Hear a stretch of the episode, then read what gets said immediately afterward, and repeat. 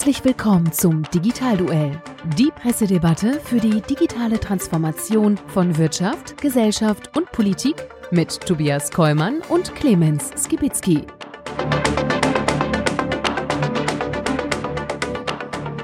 Hallo und herzlich willkommen zum Digitalduell. Wir sind zurück aus der Osterpause und wir freuen uns wahnsinnig auf die neuen Folgen.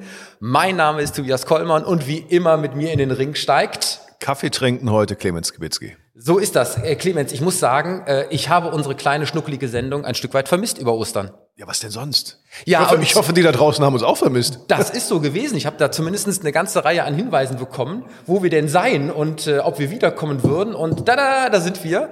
Und das Tolle war in der Osterpause, äh, wir haben einen neuen Rekord gebrochen äh, bei äh, YouTube mit über 100.000 Aufrufen für unser Digitalduell. Ich war echt baff. Klasse. Und wenn wir jetzt noch 100.000 pro Folge bekommen für diese Folge, dann, boah, dann, okay.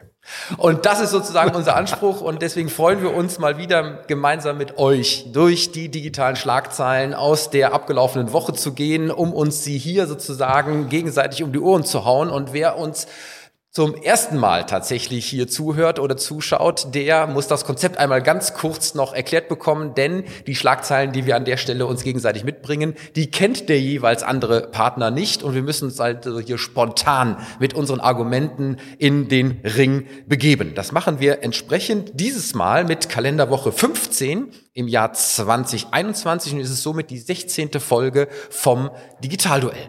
Und wir haben mal wieder die Location gewechselt, lieber Clemens, und ich würde mal sagen, wir sind hier äh, irgendwo, was es äh, vielleicht mit Wein irgendwie in Verbindung äh, zu bringen ist. Erzähl mal, wo sind wir denn hier? Wir haben schon gelernt gerade, äh, Podium 49 heißt das Ganze ja. Früher in der Tat mal eine Weinhandlung, wunderbar äh, Location.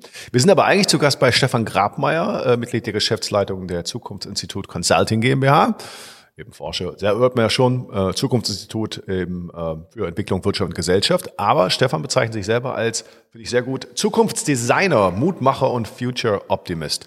Finde ich sehr gut. Ich als Wirtschaftshistoriker freue mich darüber, dann mal zu hören über die Zukunft. Finde ich total gut. Zum zweiten Mal sind wir in Bonn, ne? muss man sagen. Absolut, äh, in meiner Geburtsstadt. Ja? Ehrlich? Ja, wusstest du nicht, ne? Ah. Ja, von daher freue ich mich auch mal wieder hier zu sein, insbesondere in der Südstadt, wo ich selber mal gewohnt habe, während meiner Studienzeit. Dann bist du ja gar kein Kölsche Jung. Äh, doch, weil ich da seit über elf Jahren jetzt inzwischen wohne. Von daher Nach elf Jahren ist man Emmy, ja. Okay, genau. So, und äh, damit steigen wir ein und wie immer am Anfang mit unseren Kurznachrichten auch so ein bisschen als Rückblick äh, auf die vergangenen Sendungen und die Themen, weil die eben sich weiterentwickelt haben. Und lieber äh, Clemens, du wirst dich erinnern, äh, wir hatten mal das Thema Google und äh, Bundesgesundheitsministerium und die Positionierung dort an erster Stelle und die entsprechenden Klagen dagegen. Und tatsächlich äh, ist es so, dass es jetzt eine äh, Meldung gab, dass Google die Berufung gegen dieses Urteil äh, zurückgezogen hat. Ja. Das heißt, man hat implizit gesagt, okay, da werden wir nicht viel ausrichten können. Und die Klage von NetDoctor ja, äh, gegen die Positionierung des Bundesgesundheitsministeriums für die entsprechenden äh, Suchabfragen nach Corona, aber auch anderen Geschichten an Stelle Nummer eins bei Google ist an der Stelle eben offensichtlich ähm, ja auch abgekartet und abgesprochen gewesen und gleichzeitig eben damit auch wettbewerbsverzerrend. Und äh, äh, da hat das Gericht gesagt, das geht nicht. Und äh, äh, Google hat gesagt, da sind wir nicht mit einverstanden, da gehen wir in Berufung, hatten, haben jetzt aber diese äh, Berufung zurückgezogen. Genau, ich hatte das zufällig nämlich auch gelesen, weil ich so eure Schlagzeilen mitgebracht. Spannend, denn die ganze Verlagsindustrie hat sich dagegen gewendet. Und ich muss auch sagen, äh, zu Recht, ich bin nicht immer auf der Seite der Verlage, aber in dem Fall völlig klar, der Staat geht hier hin und macht ein völlig wettbewerbsverzerrendes Bild, ohne rechtfertigen zu können, warum hier hier private Anbieter nicht die gleiche Leistung erbringen könnten, denen dann die Werbeeinnahmen weggenommen werden. Das ist eine Staatsintervention. Scheint ja leider gerade irgendwie sehr in Mode zu sein wieder, aber das ist einfach ordnungspolitisch falsch. Also von daher haben wir das wieder äh, an der Stelle nochmal rausgeholt und äh, die Geschichte ist an der Stelle zunächst einmal zu Ende. Wir wissen aber nicht, äh, ob es nicht noch weitere Fälle gibt. Wir werden es beobachten. Absolut. Von daher eine entsprechende Schlagzeile, die wir wieder mal abgearbeitet haben. Das nächste Thema war, äh, wir haben ja uns sehr oft über äh, das Thema Corona und Impfthematiken unterhalten und ähm, hatten auch das Beispiel Eventim aus Schleswig-Holstein, wo jetzt die Impftermine darüber organisiert werden. Und äh, ich habe eine Schlagzeile gesehen, 17-Jähriger programmiert Impftermin-Suchmaschine, weil er seinem Opa helfen wollte.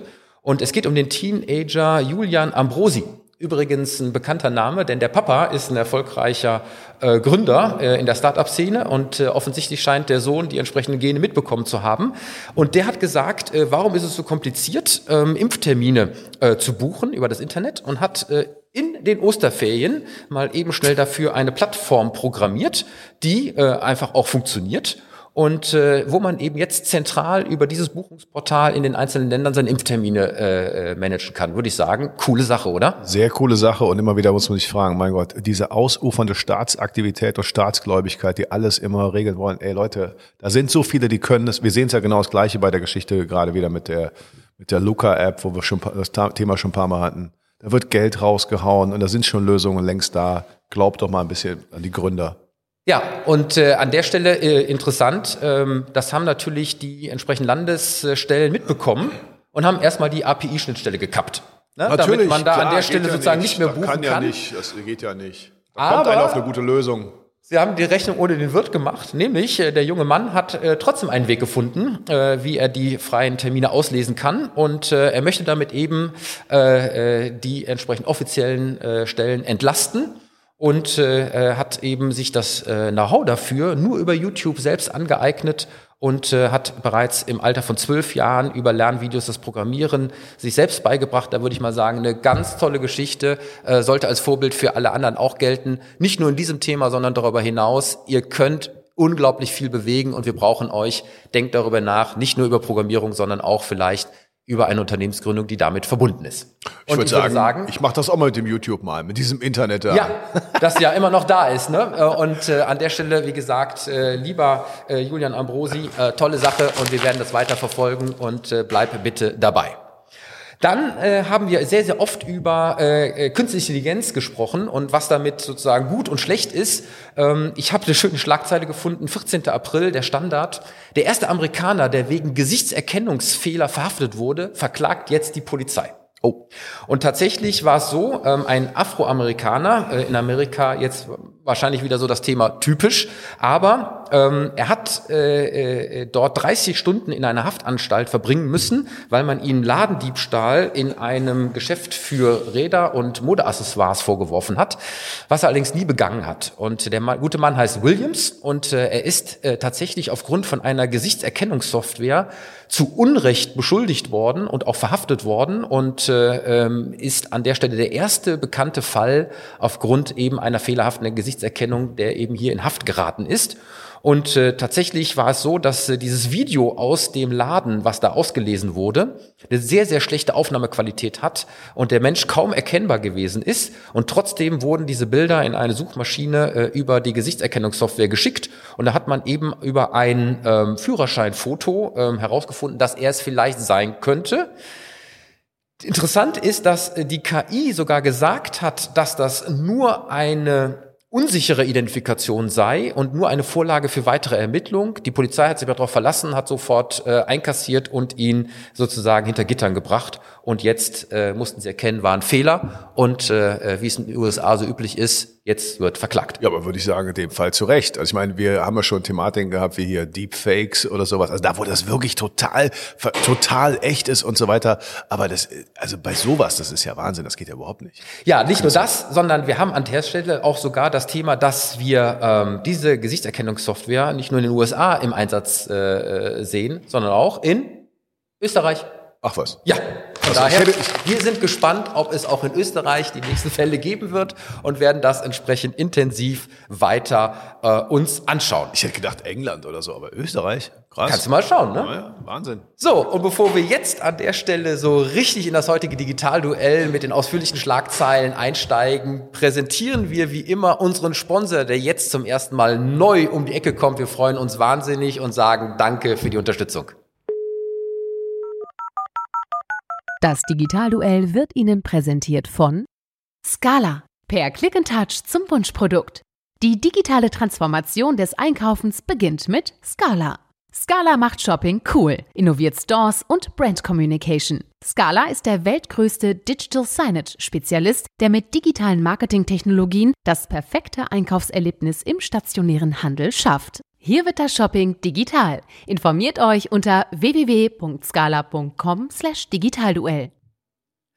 Ja, vielen herzlichen Dank an unseren neuen Sponsor und äh, lieber Clemens, jetzt habe ich die erste richtige Schlagzeile für dich Hau zum rein. Diskutieren und zwar aus dem Handelsblatt, 14.04. und äh, die äh, Titulierung ist Datenmaschine für Firmen. Es geht um das Startup Delphi. Ich hoffe, ich habe das richtig ausgesprochen. Und äh, die haben jetzt eine Plattform entwickelt mit einer Software, natürlich auch auf KI-Basis, mit dem Zugriff auf 10 Millionen Unternehmensprofile. Und äh, das Tolle ist, mit dieser Analytik-Plattform lässt sich weltweit auch die Konkurrenz beobachten. Und das Ziel ist es, zum Google für B2B zu werden. Warum? Weil das normale Google gerade für B2B-Anfragen unglaublich viel auch natürlich ausspuckt, aber das nie so miteinander verknüpft ist, dass ich daraus wirklich auch Erkenntnisse ableiten kann. Das macht jetzt dieses Start-up.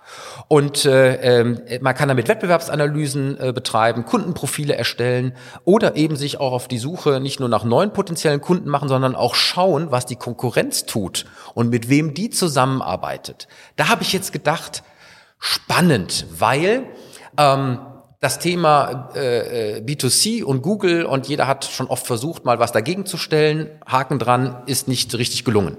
Jetzt im B2B-Bereich könnte über so etwas natürlich doch nochmal eine ganz neue Tür aufgemacht haben. Und jetzt zwei Fragen. A, hat das eine Chance im Hinblick auf B2B tatsächlich?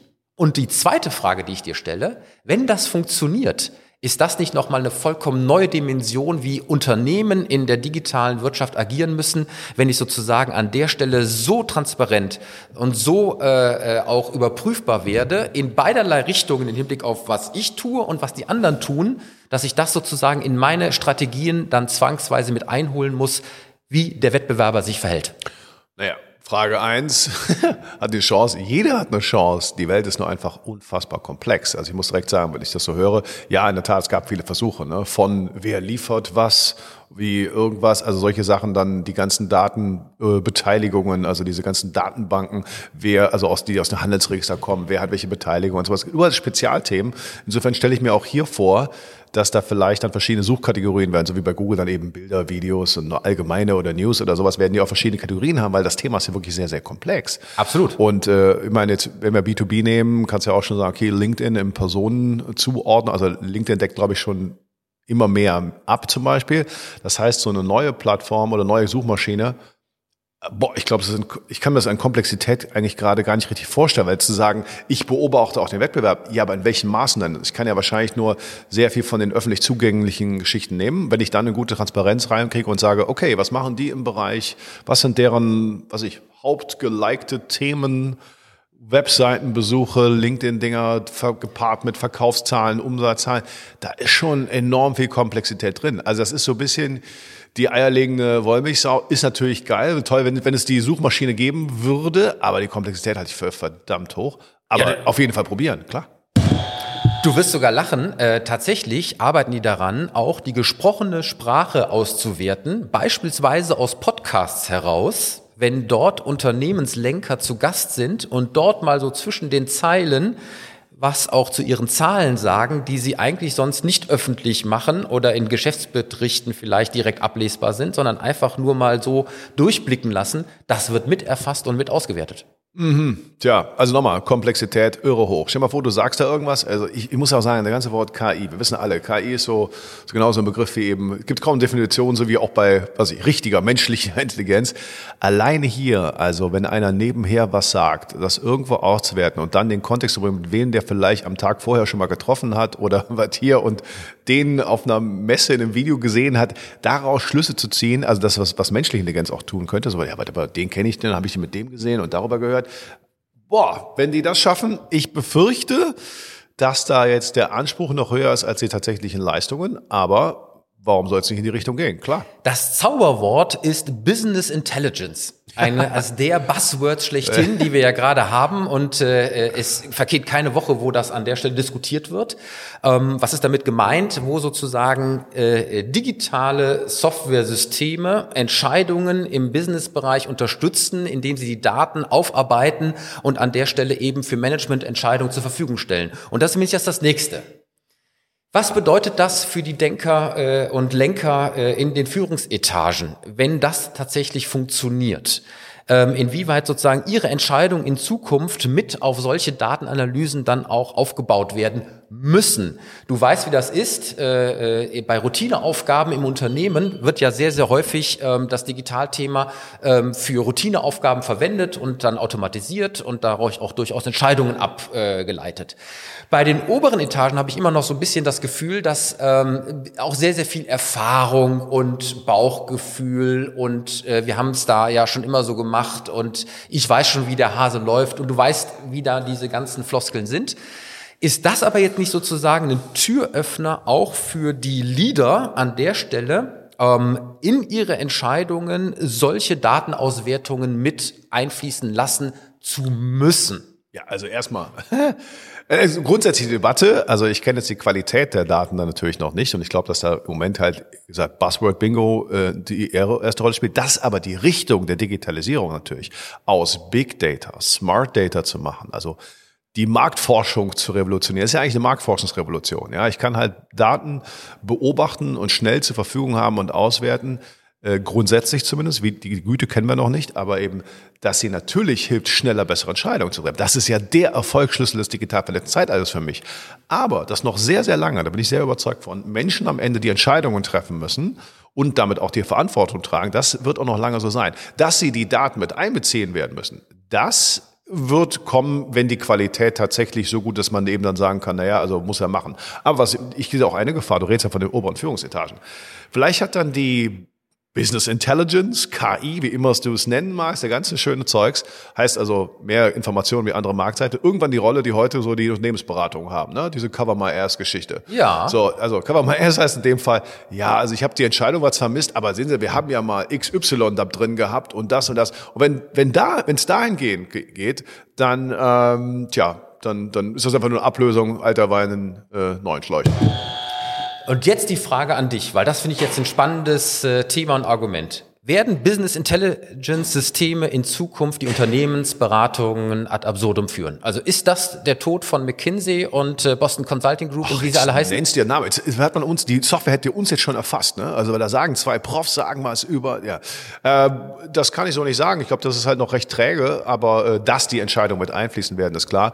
Ich glaube, die, so die genannten Unternehmensberatungen, die machen ja auch sehr viel daran, sich eben, äh, arbeiten sehr erfolgreich daran, eben weiter gebraucht zu werden, ob man dann das tatsächlich braucht oder nicht. Ich würde da einfach generell, äh, obwohl ich selbst auch Unternehmensberatung manchmal mache, aber wenn ich das so sehe, vielen Unternehmen, würde ich ja den Entscheidern immer mal Glück wünschen. Leute, wofür seid ihr eigentlich da? Wieso sitzen ihr eigentlich gerade fünf von denen da und dann trefft ihr solche Schrottentscheidungen und wieso könnt ihr danach immer noch hingehen? Ich würde, ich bin ganz genereller Kritiker von, ja, die Unternehmensberatung hat aber gesagt, du triffst die Entscheidung. Und wenn wir später sagen können, die Business Intelligence hat gesagt, am Ende trägst du die Verantwortung. Und deswegen werden Menschen auch lange nicht ersetzbar sein.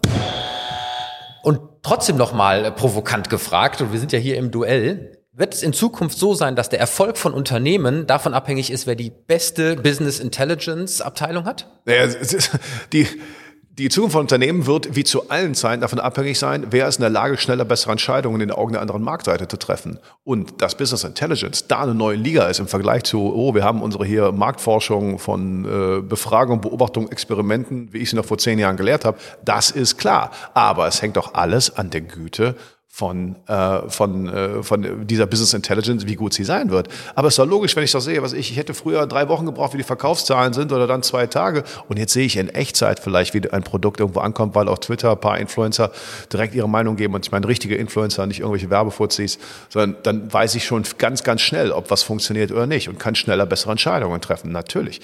Also, Unternehmen müssen aber das machen wie zu allen Zeiten. Sie müssen die besten Möglichkeiten ihrer Generation haben um erfolgreich zu sein. Ist nichts Neues. Da ist der digitale Strukturwandel nicht anders als alle zuvor. Also für mich wird sozusagen im digitalen Wettbewerb der Zukunft es sehr, sehr stark davon abhängig äh, sein, wie ein Entscheider im Unternehmen Zugriff auf Daten hat, wie er sie für sich entsprechend auswerten und verwenden kann und wie und welche Entscheidungen er darauf ähm, abbildet. Also Data, Data-driven äh, ähm, äh, Data-Driven Unternehmertum, ja, oder wie auch immer man das nennen möchte, könnte an der Stelle tatsächlich die Zukunft sein. Das wird auch so sein, aber die sollten es ja als Chance begreifen. Du hast ja eben dieses Bauchgefühl gesagt. Wie oft habe ich in den letzten Jahren erlebt? Was wollen Sie mir erzählen? Ich mache das seit 30 Jahren. So, ja, du sollst doch einfach nur die Chance nutzen, dass du jetzt mehr Informationen hast und das Bauchgefühl wirst du weiterhin haben. Aber wenn dein Bauchgefühl vollkommen daneben gelegen hat, du konntest es vorher, weil du halt oben in der Konzernebene warst, verschleiern, dann solltest du das jetzt eben nicht als auch Gefahr sehen, dass es entlarvt wird, sondern als Chance sehen. Hey, nutze doch die Chance. Wenn du es nicht nutzt, dein Problem. Also wir werden das weiter verfolgen ja. und äh, an der Stelle, wie gesagt, der äh, Artikel aus dem Handelsblatt äh, sehr äh, lesenswert. Äh, übrigens, der Gründer von äh, Delphi hat einen unglaublich spannenden Namen, der kaum besser für so ein Unternehmen geeignet wäre. Weißt du, wie der Kollege Nein. heißt? Robin Tech. Robin Tech. Robin okay. Tech. Also von daher, ja, wir wünschen viel, viel Erfolg, insbesondere weil es mal wieder eine vielversprechende Aktivität aus Deutschland ist. Und damit würde ich sagen, kommen wir zur zweiten Runde, lieber Clemens. Yo. Deine Schlagzeile, ich bin gespannt. Hat auch was zu tun mit ganz, ganz, ganz viel Neuem, logischerweise. Für mich war das, äh, war direkt klar, dass ich die Schlagzeile nehmen musste. Ähm, Finanznachrichten von vorgestern. Coinbase Börsengang, die Kryptobörse Coinbase also eine ein neues Privatunternehmen ist nach dem Börsengang, also das war kein klassischer IPO, sondern Direct Listing, äh, aber mit der neuen Bewertung viermal so viel wert wie die Nasdaq, die bisher die digital neue Innovationsbörse war und zigmal mehr wert als klassische Börsen zusammen, wie ja, also wenn man die amerikanische Börse, man kennt den New York Stock Exchange und jetzt hast du Nasdaq und da kommt einfach so ein Ding her, Coinbase, Kryptowährungen, die gerade mal die keine 15 Jahre alt sind und sagt, wir sind viermal so viel wert. So, was sagst du dazu? Revolution, Hype, keine Ahnung was. Ist es das wert oder ist das einfach nur eine Riesenblase, die platzen wird? Also ich habe das natürlich an der Stelle auch beobachtet und ich hatte natürlich verschiedene Gedankengänge. Punkt eins, ähm, das ist eine Salonfähigkeit für Kryptowährung. Punkt eins. Punkt zwei, es ist aber natürlich auch so, dass im Moment ja äh, äh, händeringend danach sucht, was können gute Anlagegeschichten sein, ähm, weil wir alle wissen, in den klassischen Bereichen gibt's halt relativ wenig und äh, deswegen kommt dieser Börsengang zur richtigen Zeit, würde ich mal sagen. Und das dritte Thema ist, ähm, ich bin mir bei Kryptowährung an der Stelle immer halt noch so ein bisschen unsicher. Vielleicht hängt das auch so mit meinem äh, treuen Beamtentum zusammen, weil das natürlich auch im Hinblick auf das gesamte Finanzwesen, ja, und damit auch das gesamte Steuerthema und äh, wie werden dann sozusagen auch noch die Einnahmen und auch eine Finanzhoheit durch den Staat überhaupt noch gewährleistet, wo ja alles andere dranhängt, ja. Ähm, bis hin eben auch natürlich zu den Geschichten, äh, dass Kryptowährung natürlich das Zahlungsmittel auch äh, im Darknet für äh, nicht so schöne Dinge ist. Ähm, ich bin da hin und her gerissen zwischen totaler Begeisterung und äh, doch auch ein bisschen Vorsicht beziehungsweise Skepsis im Hinblick auf das ganze Thema und was es mit unserer Gesellschaft, unserem Finanzwesen und dem Staatswesen machen wird. Und äh, ähm, habe dann noch keine abschließende Meinung. Das Spannende an dieser Geschichte ist, äh, dass sozusagen einmal die jetzt eine Plattform für die einzelnen Kryptowährungen aufgekommen ist und damit eben es so ein bisschen weggezogen wird von dem einzelnen Bitcoin-Thema oder dem einzelnen Ethereum-Thema oder wie sie alle heißen mögen, ähm, wo man halt in diese Gesamtthematik, äh, insbesondere ja auch äh, Blockchain etc. pp, jetzt eben investieren kann. Und das scheint offensichtlich ja eine gewisse Begeisterung auszudrücken. Hoffentlich tatsächlich aus meiner Perspektive nicht nur wegen Spekulation, sondern eben auch tatsächlich wegen der Nachhaltigkeit äh, im Hinblick auf das Thema, was natürlich spannend ist. Ja, ich glaube, wir werden an virtuellen Währungen nicht äh, äh, drumherum kommen. Und wir brauchen noch Antworten aus dem staatlich-öffentlichen Bereich. Und ich sag mal, das Thema digitaler Euro wird ja auf EU-Ebene auch schon diskutiert. Ja, absolut. Also ich würde dir ja zustimmen, dass das äh, jetzt wahrscheinlich auch sehr viel Spekulation drin ist, wenn ich mir vorstelle, was macht eine Börse? Kryptobörse bringt Anbieter und äh, Nachfrager zusammen und das machen die jetzt natürlich mit einem Volumen und da ist auch sehr viel Fantasie drin, aber dass sie eben, dass das, dass sie die eine Börse, die für so ein junges Thema ähm, so groß ist, so schnell so bewertet wird, spricht natürlich auch viel für sehr viel Fantasie da drin. Aber ich muss auch sagen, äh, es ist schon faszinierend, weil das ist natürlich der Ritterschlag. Also wenn man vor fünf Jahren noch sagen könnte, oh, das ist gefährlich, du, du hast gerade beschrieben, für staatliche und heutige Big Player, nehmen wir die ganzen, äh, nehmen wir die Zentralbanken, die Player, die sich verschulden können und, und, und, die dezentralen Währungen wie die Kryptowährungen, die dazu nicht einfach beliebig äh, vervielfältigbar sind, sind da eine Riesengefahr. Aber jetzt die noch zu verbieten oder stark zu regulieren, ist irgendwann ist das halt nicht mehr richtig möglich. Äh, da bin ich gespannt. Ja, aber jetzt sage ich mal umgekehrt, äh, müssen wir das dann nicht? Ich sage das jetzt mal bewusst Ja, äh, provokativ kann aus der anderen. Seite heraus. Jetzt nehmen wir mal an, und wir hatten ja auch die Nachrichten schon, Amazon hatte schon mal angekündigt, äh, Bitcoin zu akzeptieren, Tesla wollte das tun, äh, Tesla hat es, du kannst jetzt ihn kaufen. Tweets von äh, Elon Musk in dieser Richtung führt immer zu einem entsprechenden Anstieg äh, in den äh, äh, Bewertungen. Ähm, ich habe jetzt eine Nachricht, glaube ich, in dem Zusammenhang gesehen, äh, in der Schweiz wird jetzt irgendjemand ähm, äh, Kryptowährungen äh, als Bezahlmittel ähm, akzeptieren. Jetzt nehmen wir mal an, diese Welle würde losgehen und alle akzeptieren Kryptowährungen. Was macht das denn tatsächlich mit, äh, mit unserer Wirtschaft, mit unserer Gesellschaft, mit machst- unserem Finanzwesen? Du hast eine ganz interessante Frage. auf. Das ist eine jetzt sehr, sehr vielfältige Diskussion, weil du sagst, müssen wir da nicht verbieten? Das würde ja voraussetzen, dass das, was da passiert, äh, total illegal und schlecht ist im Vergleich zum heutigen System. Und ich sag dir als Wirtschaftshistoriker, du, da kann man sehr drüber streiten, ob das heutige System von, äh, wie die, wie die äh, Notenbanken agieren, geldpolitisch und das, das, das war ja nicht immer so. Also das ist ja, dass wir solche Zentralbanken haben, das ist äh, die älteste, glaube ich, die schwedische, dann die englische, ist ja gar nicht so alt. Also dass ein Finanzwesen so aufgebaut werden muss, wie du es kennengelernt hast, dass das der beste Fall ist, darüber könnten wir sehr, sehr stark diskutieren. Ja, können wir, aber äh, ich glaube, dass diese ganzen Anbieter von Kryptowährungen ähm, eben keinerlei äh, Steuerabgaben und äh, Abführungen zu äh, den jeweiligen äh, Staatsgebilden machen, die dann wiederum daraus Sozialleistungen und Gemeinschaft äh, äh, finanzieren. Von daher, da kann ja ein vollkommen neues Finanzwesen aufgebaut werden, ähm, was eben an dem ganzen Thema Steuern und äh, so weiter vorbeiläuft und auch im Hinblick auf die Schwankungen, die teilweise ja dann deutlich stärker in anderen äh, Aspekten liegt, ähm, wo ist da sozusagen das Szenario, was am Ende stehen könnte? Das Szenario, also das kann ich dir, kann mir am Anfang einer Revolution nicht sagen, aber dass unser Steuer- und Finanzwesen neu aufgestellt werden wird in einer digital vernetzten Welt, das ist für mich relativ unstrittig. Aber nochmal, als Historiker schaue ich mir Dinge in langen Bahnen an. Du kannst ja nicht immer sagen, so wie ich es gelernt habe, war es besser. Nein, natürlich wird sich das komplett verändern, das ist klar. Frag dich aber doch mal den Kern des Ganzen. Warum gehen denn die Leute? Und ich gehe jetzt nicht von den Spekulationsblasen, von irgendwelchen lustigen äh, Kryptowährungen, sondern ich rede jetzt mal einfach von dem Grundthema. Warum gehen die Leute denn da rein? Spekulation mag für einige sein, aber es ist eben für ganz viele auch genau das Dezentrale. Ich rede hier nicht von Schwarzgeldwäschern, ich rede hier auch nicht von illegalen, ich rede von ganz normalen Leuten, die sagen, in die, in die Notenbankpolitik der Fiat-Währung, also der beliebig ver- vermehrbaren, die komplett abhängig sind von Regierungen, die sich lustig verschulden wollen und auf Kosten der Generationen eben sich heute Geld leihen und eben dadurch ganz viel anderes kaputt machen.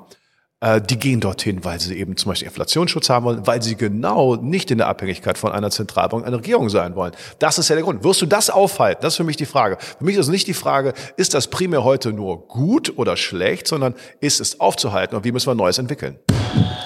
Aber das ist doch genau das Thema. Inflationsschutz versus Spekulationsschutz. Weil äh, bei den realen Währungen hast du ja zumindest über EZB und andere noch Mittel des Zugriffs im Hinblick auf Inflationssteuerung, eben äh, im Hinblick auf Geldmenge.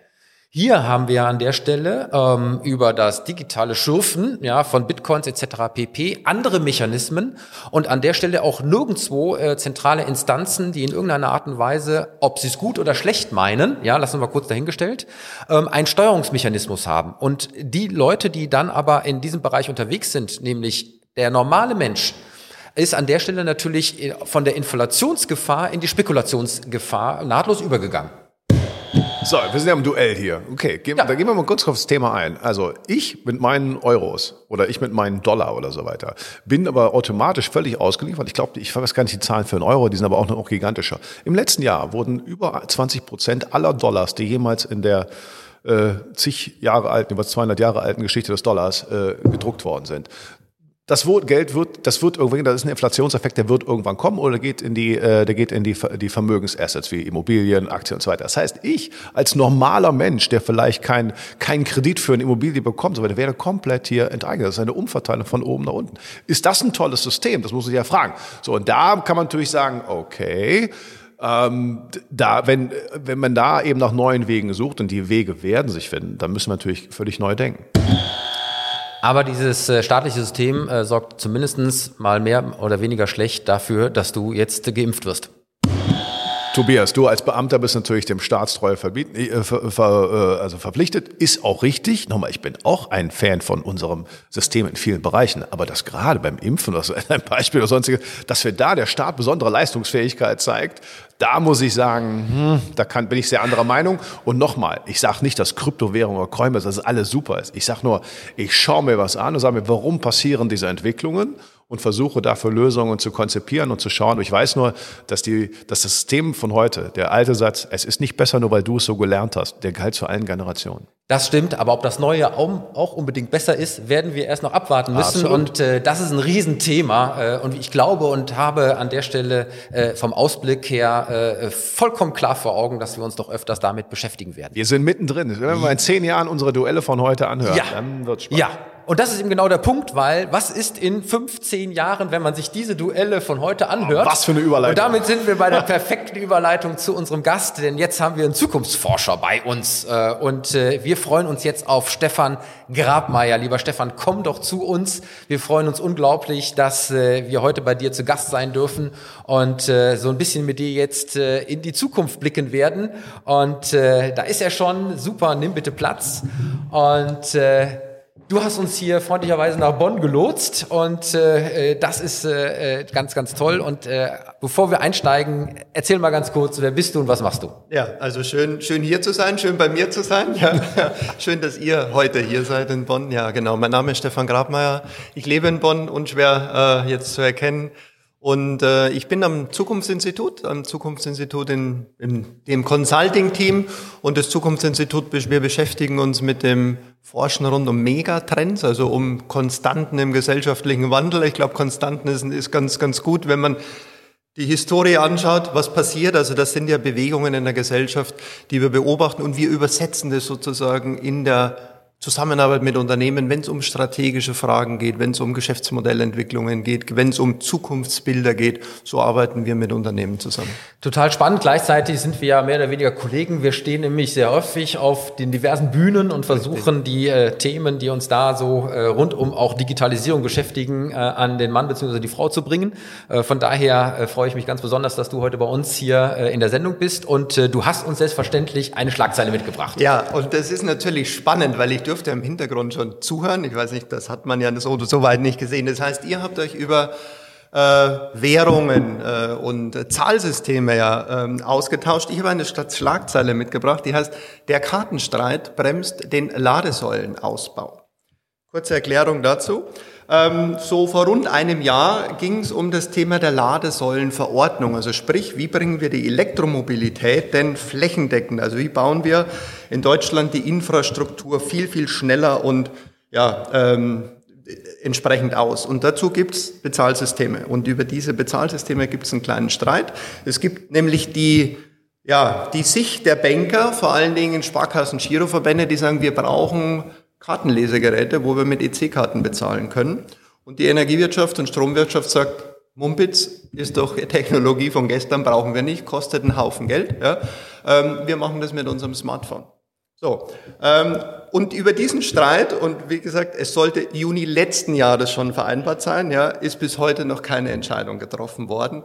Das ist Fakt. Angeblich soll man sich jetzt im Ende April äh, annähern und eine Entscheidung treffen. Aber das ist die Situation und meine Frage an euch, wir haben jetzt zwei Komponenten, Elektromobilität, Ladesäuleninfrastruktur, aber hier geht es um das Thema Bezahlen. Und weil wir schon bei Bezahlung waren, was ist eure Sicht? Auf das heißt, die Ladesäulen haben keinen kein Kreditkartenslot oder keinen EC-Kartenslot. Genau, also du das. hast sozusagen, ja. wenn du heute eine Ladesäule, also ich, ich fahre Elektro, von daher ist das ein Thema, das mich auch äh, äh berührt hat. Ähm, du kannst es eigentlich über einen QR-Code und über, über dein mobiles Device, ja, irgendwie gibst du deine Kartendaten ja mhm. ein, ja, oder du hast ein Apple Pay oder irgendwas in der Form, ja. Ähm, aber ähm, die Kreditwirtschaft will sozusagen jetzt wirklich noch analoge Geräte hinbauen. Das ist, das ist auch der Kampf um die Claims, oder? Nach dem Motto, ich darf nicht ersetzt werden, weil es ist natürlich vollkommen klar, bin ich in Zukunft noch im Spiel oder bin ich nicht im Spiel? Ja. Und äh, die Tatsache, dass ich äh, das alles über eine App äh, oder direkt äh, über den jeweiligen Energiebetreiber mit seinen Ladesäulen äh erledigen kann, Stichwort dann irgendwann mal vielleicht auch Kundenkarte oder keine Ahnung oder überhaupt nicht mehr. Ähm, das ist natürlich insofern spannend, äh, dass hier eben neue Strukturen geschaffen werden. Und äh, das ist ja immer ein großes Thema, wenn neue Strukturen geschaffen werden, gibt es immer Gewinner und Verlierer. Und das ist jetzt der Kampf darum, wer eben nach wie vor in Zukunft noch mit dabei sein wird. Oder nicht, aber ja, ist auch wieder das, typisch das erinnert äh, mich, unsere Breitengrad, ja, ja, würde ich sagen, absolut. oder? Es ist für mich, also nochmal, ich hatte, wir hatten im Vorgespräch eben, wie als die Mikros da aus war, habe ich gesagt, ich finde es immer äh, als Historiker immer spannend zu sehen, wenn wir über Zukunft reden, weil ich schaue einfach nur ganz klar auf so menschliche Konstanten. Also Technologie kommt und geht, aber Menschen verändern sich eben nicht, nicht besonders schnell. Und äh, da gibt es dann immer eine Grundlege, maximale Einfachheit. Und wenn ich natürlich als einmal gelernt habe, warum soll ich denn da noch so eine Karte dabei haben und, und, und, dann sollte man direkt den Sprung machen, weil es sowieso unaufhaltsam ist. Ich gehe immer hin und sage, wenn in 50 Jahren auf die Situation von heute schauen, dann würdest du diese Diskussion überhaupt nicht verstehen. Ich verstehe natürlich die Besitzstandswahrer dahinter. Ich habe selber viel mit der Finanzindustrie äh, zu tun gehabt, eben als Redner, als Berater. Und da war ewige Zeiten lang dieses Ja, aber wir wollen zum Beispiel Apple in dem Fall Apple Pay nicht reinnehmen. Wissen Sie, wie viel Gebühren die nehmen und und und. und. Ja, aber ihr müsst da begreifen, die Digitalisierung ist eine gigantische Marktmachtverschiebung hin zur anderen Marktseite und die bestimmen und nicht du als Ausrüster des Systems. Dieses System, was du dort hattest, die Infrastruktur, die brauchst du in dem Maße nicht mehr. Also spring doch lieber darauf auf. Kannst ja gerne noch versuchen, das Alte abzuwirtschaften, wie es geht, aber es wird dauerhaft nicht, äh, ist unaufhaltsam. Und das fällt natürlich, wir wissen es alle, das Innovationsdilemma ist natürlich schwer. Die, die was zu verlieren haben, passen sich schlecht an. Aber hier muss man echt sagen, wow, die halten uns gerade alle auf. Das kann nicht sein. Die hätten selber den Zug aufspringen müssen, muss ich sagen. Sind denn solche, äh, um da die Gegenfrage zu stellen, ja. sind solche Strukturdiskussionen, die ja dann offensichtlich immer ein Hemmschuh sind, ja, äh, wo man ja auch immer versucht, äh, äh dass alle über ihren Lobbyismus etc. pp. versuchen, ihre äh, entsprechenden Claims abzustecken. Ähm, wie, wie siehst du denn das? Äh, wer wird sich denn da durchsetzen? Und äh, ist so eine Diskussion an der Stelle nicht nur wiederum ein Hinderungsgrund, auch in der öffentlichen Wahrnehmung, sich diesem Thema noch nicht ja. zuzuwenden? Also wir haben ja, also vor allen Dingen Elektromobilität. Ist ja, wird ja, ist ja viel diskutiert. Die, die Infrastruktur, wo kann ich denn laden, ist ein Thema. Ja? Also ein Hebelfaktor ist Geschwindigkeit im Ausbau. Es ist Geschwindigkeit im Ausbau der Ladeinfrastruktur. Und es wird ein Hemmschuh sein, weil man sagt, na ja, die kommen eh nicht schnell genug in die Gänge, wieso soll ich jetzt meine Mobilität entsprechend umstellen? Also von daher ja. Und ähm, ich glaube, wenn wir neue Dinge tun, wenn wir neue Dinge und Systeme planen, dann lass uns sie auch doch wirklich neu gestalten. Also wenn ich sozusagen die Setzung, so ist das Neue und nicht, wir machen eine Verlängerung vom Alten jetzt ein bisschen mit neu und werden uns überhaupt nicht einig. Das ist also Zukunft ist ja nicht die Verlängerung des Vergangenen bis in die Gegenwart, sondern indem wir Neues gestalten. Also warum? Und das wäre mein Appell an die Politik, dann zu sagen, okay, erstens, es geht um Geschwindigkeit.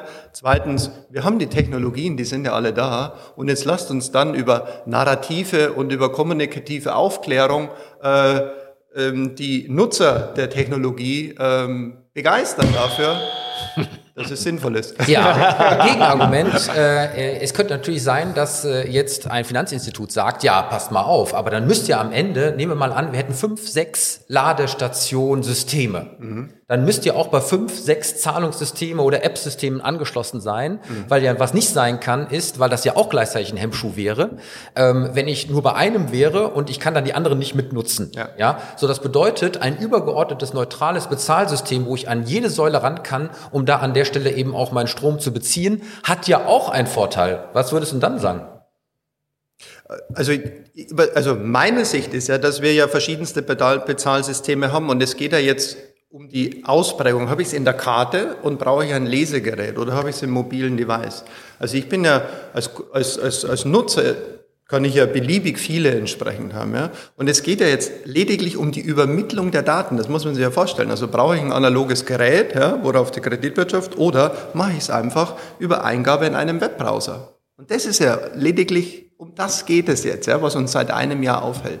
Und das ist eine Diskussion. Aber sag mal, Clemens, ist sozusagen die Karte nicht gleichzeitig das Sinnbild für Kundenbesitz nach dem Motto, wer von mir die Karte hat, das ist mein Kunde und dann kann ich an der Stelle auch äh, äh, steuern und gucken. Ist das sozusagen der, der, der Kampf um den einzelnen Kunden, ihn nicht sozusagen auch virtualisiert in irgendeiner äh, äh, Handywelt ohne die Zugehörigkeit zu einer gewissen Bank an ja, der Stelle zu der, haben? Der Kampf um den Kunden, das ist ja natürlich, das, das ist ja das Problem von Strukturwandel für etablierte Player. Das ist ja völlig falsche Denkweise. Da, wo ich vorher meine anderen Rivalen in der Branche hatte, ist ja hier eben, wie gesagt, diese Marktmachtverschiebung hin zum Kunden. Ich muss den erobern, Und das muss ich mir verdienen. Und das haben halt die Apples dieser Welt halt eher geschafft, durch Grundprinzipien des menschlichen Daseins, maximale Einfachheit. Der Prozess dahinter der interessiert mich doch überhaupt nicht als Kunde. Und ich habe auch die Auswahl. Und das ist halt, was natürlich den etablierten Playern so schwer fällt, weil sie immer mit ihren gelernten Maßstäben da drauf schauen und in der Tat dann so denken, wie du es gerade beschrieben hast. Verstehe ich auch, ist zutiefst menschlich, nur leider nicht hilfreich. Und deswegen müsste man genau hingehen und ich würde auch so sagen, Auf, äh, Aufgabe in dem Fall der Politik, äh, zu sagen, Leute, liebe Finanzindustrie, ist mir total egal, wer es macht aber schafft eine neue Lösung. Und hier sind wir wieder beim dezentralen Bezahlen von Kryptowährungen. Wenn ich da eine Blockchain-basierte Geschichte habe, die da damit fälschungssicher ist, dann brauche ich doch gar keinen Mittler mehr. Dann habe ich doch direkt Kontakt. Das müssten die doch als Chance begreifen. Aber man das ist natürlich ein Kalkül. Ich sage mir, ach, wir haben noch die Lobbyisten, ach, und Deutschland ist ja auch so ein bisschen langsam und dann kommt die Bevölkerung. Und so, so tun wir uns so schwer als deutsche Gesellschaft oder europäische in diese neue Welt zu kommen, weil wir halt das noch nicht so fühlen und wir schauen nicht von da drauf, sondern wir sagen, wie können wir es möglichst lange noch verhindern? Und das ist halt ein riesen, riesen gesamtgesellschaftliches Problem. Wir sind, glaube ich, alle drei welche hier am Tisch, die daran arbeiten müssen. Wir brauchen mehr Mut und genau diesen Gedankengang zu haben, von der Öffentlichkeit Druck auf Politik zu machen, dazu vielleicht auch die Menschen mitzunehmen. Leute, denkt doch mal direkt mit in die Zukunft. Das wäre nachhaltig. Ja. Nachhaltig ist nicht, wie du es gerade beschrieben hast, so graduelle Veränderung. Wir haben einen disruptiven Wandel und deswegen müssen wir auch disruptiv denken. Und das heißt immer, es kommt dem Menschen ja zugute. Wir müssen den Endkunden wieder in den Mittelpunkt ja. stellen, dann haben wir das Erfolgsgeheimnis, was immer schon galt. Ich überlege gerade, ob man äh, während des Ladevorgangs gleichzeitig auch eine Kryptowährung schürfen kann, um dadurch sozusagen einen Cashback zu bekommen und im Zweifelsfall sogar vielleicht die Ladung umsonst. Das wäre doch mal ein richtiger Fortschritt, oder? Also ich glaube, dass da schon einiges auch im Gange ist. Ich meine, Tesla, ihr habt es vorher äh, in, eurem, in eurer vorherigen Frage gehabt, ja. Ähm, also da geht es um das Bezahlsystem, aber es ist ja immer noch mal die Frage, ähm, wenn wir das, das Auto ja anschauen, was hat es denn zukünftig noch für weitere, also wie kann ich es noch weiter, ähm, also es fängt jetzt nur mal mit ähm, Systeme, wie kann ich den Strom zum Beispiel, den ich über Solar habe, ja, äh, quasi kann ich eine weitere Ladesäule sein als Beispiel. Ja. Wenn ich irgendwann auf einer Blockchain bin, kann ich denn möglicherweise schürfen, weiß ich jetzt nicht, wenn es um die Währung geht, ähm, aber wie, wie funktioniert die Abwicklung und und und. Also wenn man das Auto einfach mal völlig anders definiert, wie es ja definiert wird. Und ihr habt interessant ja auch beim Zuhören vorher, Coinbase, ja. Ich meine, das, was an der, an der Börse passiert, jetzt nicht nur mit Coinbase, aber wenn man Tesla auch den Wert anschaut, ist ja, es sind ja Wetten auf die Zukunft. Es sind ja Vorstellungen, ja. Wir, wir, es ist ja Imagination, was passiert eigentlich? Und Zukunft ist das, was wir uns vorstellen können, ja. Und Zukunft, was wir uns vorstellen können und wem traue ich, in diese Zukunft zu gehen. Ja. ja Tesla ohne Elon Musk wäre wahrscheinlich was anderes. Die Leute glauben nicht, dass das ein toller Automobil darstellt. Der hat das auch, glaube ich, 2015 hat das so schön mal gesagt in irgendeinem Interview. Leute, ich will doch nicht der größte Elektroautobauer werden. Ich will ja. das Ölzeitalter abschauen, ein, ein dezentrales Energiesystem schaffen. Okay, das ist eine völlig andere Vision. Wem traue ich das zu? Den Sparkassen, da sind wir wenig visionär dabei. Und das ist aber das Problem. Ich verstehe natürlich jeden, der das System irgendwie, wenn er damit erfolgreich ist, behalten will. Aber wir brauchen da mehr Mut. Und das macht man an der Börse. Man investiert in diese neuen Strukturen und Menschen. Ja. So, Männer, ich äh, muss an der Stelle dieses Thema leider abbrechen, denn Aha. wir haben ja auch noch ein äh, anderes Thema, was wir gerne mit okay. unserem Gast äh, diskutieren wollen. Und äh, dafür habe ich eine Schlagzeile aus der T3N einmal mehr. Und äh, sie lautet acht Thesen für deine erfolgreiche New Work Strategie. Oh. Und äh, ich weiß, dass du ja ein großer Fan und auch äh, Kenner bist äh, rund um das Thema New Work. Und äh, ich habe jetzt hier mal ein paar Thesen rausgegriffen ähm, an der Stelle und ich würde die gerne mal mit dir diskutieren, mhm. wie du die siehst. Mhm. Erste These ist New Work gleich weniger arbeiten. Fragezeichen. Das heißt, wird es sozusagen in Zukunft, ähm, und das ist hier die Behauptung, ähm, wird nur noch ein Drittel der Arbeitszeit ähm, äh, mit Erwerbsarbeit äh, verbringen. Ja? Und bei der äh, anderen Arbeit geht es sozusagen darum, was das entstandene Ergebnis ist. Mhm. Ähm, und ist das sozusagen auch für dich sozusagen eine, eine stabile These? Werden wir durch New Work in äh, Zukunft weniger oder mehr arbeiten? Ja, also ich, jetzt kenne ich die These nicht ganz genau, aber wenn man auf diese Drittelung geht, ist es ja so eigentlich, wenn es einen Urvater von New Work gibt, ist es ja Friedhof Bergmann, der ja quasi das System Arbeit ja betrachtet hat. Ja, und er hat eine Drittelung gehabt, ein Drittel Lohnarbeit, ein Drittel ähm, so die Eigenarbeit, ja, und ein Drittel das, womit er ja oft zitiert wird, was du wirklich, wirklich tun willst. Ja. Das war so seine Philosophie des Drittelns. Ähm, jetzt kann man natürlich sagen, das ist ja alles Arbeit. Ja, es ist halt nur, Lohnarbeit ist anders definiert. Aber ich würde sagen, und ich glaube, so wie ich euch kenne und wie ich viele kenne, äh, wir haben viel Spaß an dem, was wir tun und an dem, was wir an Wirkung erzeugen wollen. Ja?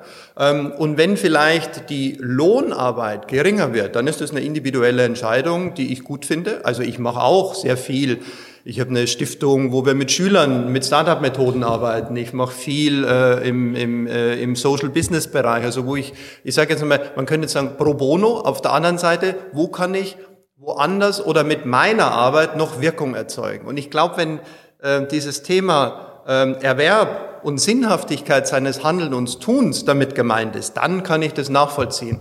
Ähm, was ich jetzt hier nicht äh, unterstreichen würde, wäre das Thema zum Beispiel äh, bedingungsloses Grundeinkommen oder irgendwas in der Form. Mhm.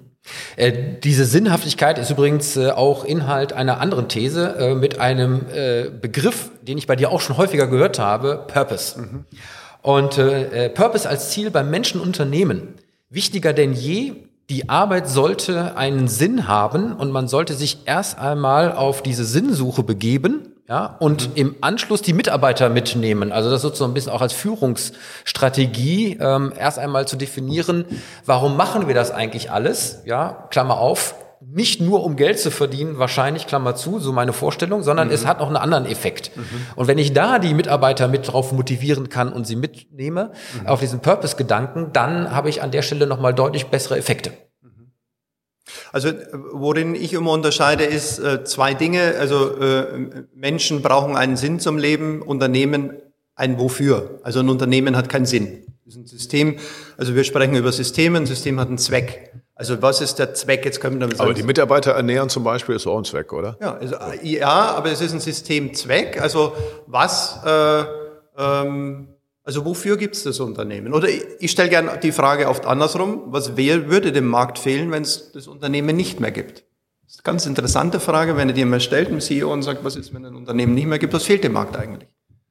Schön, und wenn, schöne Frage. Und wenn, da würde, bei, bei, manchen würde die Antwort kommen, Tradition. Ja, ja. gut. War doch immer schon da. Tradition ist kein Geschäftsmodell, oder? Sehr schön. Ja. So ist das. Hoffnung auch nicht. Ja. Also von daher glaube ich, es sind die zwei Dinge. Also ich brauche ein Systemzweck, System-Purpose könnte man jetzt sagen, und ich brauche natürlich, und das ist individuell, den Sinn, wofür tue ich etwas. Und wenn die beiden Dinge zueinander passen, und das glaube ich ist dann hiermit gemeint, ja, also wenn es sowas wie ein Sweet Spot und eine Schnittmenge gibt und je größer diese Schnittmenge ist, umso besser ist es, weil in dieser Schnittmenge da entsteht die Energie. Ja. Das letzte, was ich gerade mit dir besprechen will, weil wir sind schon fast wieder am Ende, mhm. ähm, weil wir jetzt ja gerade alle im Homeoffice sind wegen der Pandemie. Ähm, wie, inwieweit dieses Remote Working ja an der Stelle auch dauerhaft bestehen bleiben wird. Äh, es wird immer als elementarer Bestandteil von Arbeit 4.0 und äh, New Work äh, gesehen. Ähm, wie siehst du das, wenn Corona hoffentlich mal irgendwann wieder vorbei ist? Wird alles sozusagen vor Freude wieder zurück in die Unternehmen laufen wollen, nach dem Motto, äh, endlich sehen wir mal wieder die anderen? Oder wird dieses Remote-Thema ähm, als ein Bestandteil von New Work auch äh, nach Corona Bestand haben? Interessant. Ähm, das gab es ja vorher schon. Also wir sprechen ja nicht über neue Dinge. Aber da sind wir nicht dazu gezwungen worden. Durch genau. Corona sind wir dazu gezwungen worden. Genau, also von heute auf morgen ja, sind wir vom einen in den anderen Zustand. Ähm, aber das Gleiche haben wir doch schon jeher diskutiert. Wie nutzen wir die technologischen Möglichkeiten? Ja? Und wie bin ich in meinem, also Arbeitsplatzsouveränität, in meiner Zeit, in meiner, in meiner Möglichkeit des Arbeitens vom Ort her, denn durch die digitalen Möglichkeiten unabhängig? Kurz dazu, aber es ist natürlich nicht das Gleiche, wenn ich das für mich gefunden habe. Also ich habe das sehr oft, ich habe immer schon dezentral gearbeitet, ja. aber auch, weil ich andere Leute habe, die dezentral arbeiten konnten. Viele Unternehmen haben mir gesagt, ja, sie sind lustig, würde ich auch gern so machen, geht aber nicht, ja. weil halt bei uns, und da glaube ich, ist Corona schon eine Kollektiverfahrung und dass das jetzt halt schon neue Erfahrung ist, dass das eben eine gefühlte Normalität ist, von der ich erfahren kann, weil alle da mitmachen müssen. Ja. Und dann ist ja wirklich die Frage, was wird dann als besser evaluiert? Was wird, was, gibt es ein New Normal oder ist es überschätzt? also ähm, ich bin bei dir Kollektiverfahrung. Ich glaube, dieses Lernprogramm, das wir gemacht haben und eben alle, egal welche Hierarchiestufen und so weiter, da bin ich völlig bei dir. Ähm, es gibt, ich habe erst eine Studie äh, gelesen, The Future is Hybrid, wo ich mir gedacht habe, die Zukunft ist doch nicht hybrid, sondern wir müssen es ja integraler denken. Ja? So, und wenn wir es integral denken, und dann ist es jetzt eine, eine, äh, natürlich eine Kontextabhängigkeit, weil es wird Unternehmen geben, die stellen um auf ein 4-1-Modell, also sage ich mal vier Tage zu Hause, einen Tag zu Hause oder umgekehrt. Und ich glaube, diese Balance zu finden, und das ist jetzt die Aufgabe, und das merke ich bei vielen Unternehmen, die letzten drei, vier, fünf Monate, dass sie sich wirklich Gedanken machen, wie sieht mein Zusammenarbeitsmodell, und da ist Technologie ein Aspekt, mein Zusammenarbeitsmodell der Zukunft aus. Benner, wir sind schon wieder durch äh, und äh, ich kann es wieder nicht glauben, wie die Zeit äh, uns durch die Finger äh, äh, geglitten ist. Aber da würde ich gerne weitermachen. Da machen wir auch äh, weiter, ist, denn ähm, ja. wir haben zwar immer noch das digitale Betthopfel am Ende der Sendung, von daher dranbleiben, aber wir haben natürlich auch nicht nur das Ende jetzt vom Digitalduell in den Schlagzeilen, sondern wir wollen genau das Thema auch nochmal verlängern in unseren Nachschlag bei Clubhouse. Und äh, wie ihr alle wisst, verlängern wir sozusagen die Sendung dort äh, immer montags um 18 Uhr in dieser äh, Drop-in-Audio-Chat-Community. Und äh, das wird auch diesmal so sein. Und deswegen freuen wir uns, lieber Stefan, wenn du auch mit dabei sein wirst zu dem Thema New Work. Chance oder Zwang in Zeiten von Corona. Und dann werden wir uns nochmal über die äh, Thesen hier unterhalten und wir werden uns auch mit unseren Zuschauern und Zuhörern die dabei sind, gerne unterhalten, welche Sie, äh, welche Erfahrungen Sie gemacht haben im Hinblick auf New Work, auch gerade während Corona. So, und damit hoffe ich, lieber Clemens, können wir uns mal wieder hören und sehen lassen. Und äh, wann gibt es uns denn mit dieser Folge? Tja, also hoffentlich, nein Quatsch, es wird so sein. Am Sonntag sind wir natürlich alle da. Äh, also wenn ihr das hört, haben wir schon Sonntag natürlich auf YouTube, unserem Kanal vom Digitalduell, im 360-Grad-Modus. Da könnt kann ich nur empfehlen, weil es eine wirklich sehr schöne Location hier ist. Und natürlich auf allen gängigen Podcast-Plattformen von Spotify, Deezer und so weiter. Und dann würde ich sagen, freue ich mich wirklich ganz besonders auf, auf den Montag, da noch weiter reden zu können, weil es ist wirklich ein Thema, was ja alle betrifft. Wie werden die Arbeitswelten aussehen? Diese Purpose-Geschichte oder ist das nicht, ach komm, du laberst, ich muss Geld verdienen und und und, finde ich ein super spannendes Thema, weil es ist ja genau ein Wettbewerbsfaktor und darauf freue ich mich sehr. Also seid dabei bei Clubhouse am Montag um 18 Uhr. Natürlich würde diese Sendung nicht ohne die Unterstützung unserer Partner funktionieren und deswegen bedanken wir uns einmal mehr bei Gebhard Media, Deutschlands führendem und innovativen Podcast-Producer, der lieben Sherin de Bruyne, Unternehmerin und Kommunikationsexpertin mit Persönlichkeit, die unsere Stimme für das Intro und das Outro ist. Und wir bedanken uns bei unserem neuen Sponsor, den wir heute zum ersten Mal mit an Bord hatten, Scala, Marketingtechnologie für ihre Kunden. Und wir bedanken uns natürlich bei unserem Gastgeber Stefan Grabmeier vom Zukunftsinstitut Consulting GmbH. Schön, dass wir hier zu Gast sein durften bei dir und herzlichen Dank für die Einladung. Ja, wenn ihr uns mal einladen wollt, äh, weil ihr irgendwas mit Digitalisierung zu tun habt, als Startup, als Einzelperson oder als Unternehmen, dann nehmt doch mit uns Kontakt auf und ladet uns ein und frei nach den Hühnern. Wir kommen mit allem Mann vorbei. Hurra, hurra! Und natürlich könnt ihr auch weiterhin uns Zuschauerfragen schicken, äh, wenn ihr hier äh, mit einer Schlagzeile in der Sendung vertreten sein wollt. Schickt uns doch einfach eine Mail, frage at digitalduell.de und dann werden wir diese Schlagzeile gerne mit in die Sendung nehmen. Last but not least, unsere Titelmelodie kommt von musicfox.com. Damit habe ich eigentlich alles gesagt, lieber Clemens, oder habe ich etwas vergessen? Oh, ich glaube nicht. Schaut mal alle bitte nach. Facebook, Twitter, wo immer wir auch sind ob es was Neues gibt, aber nee, du hast alles gedacht. Dann habe ich am Ende für euch wie immer was zum Schmunzeln. Unser digitales Betthopferl, unter dem wir jetzt natürlich nicht auskommen werden. Und lieber Clemens, wir sprechen oft in unseren Vorträgen, ich habe es bei dir auch schon mal gehört, ähm, bei der neuen Generation, die mit den Handys groß geworden ist, äh, von der sogenannten Kopf- runter Generation.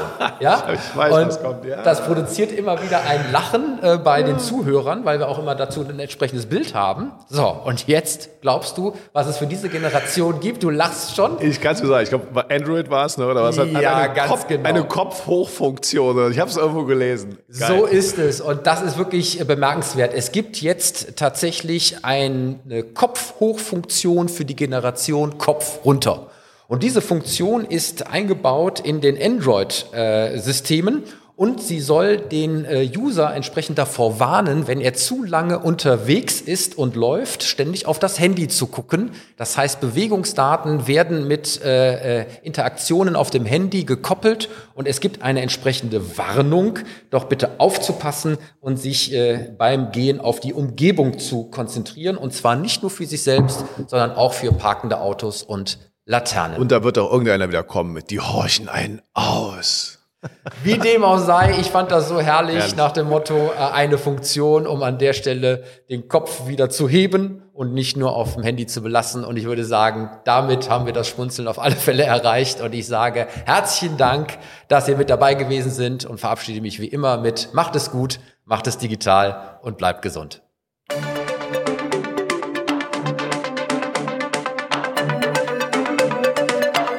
Das war das Digitalduell, die Pressedebatte für die digitale Transformation von Wirtschaft, Gesellschaft und Politik mit Tobias Kollmann und Clemens Skibitzky.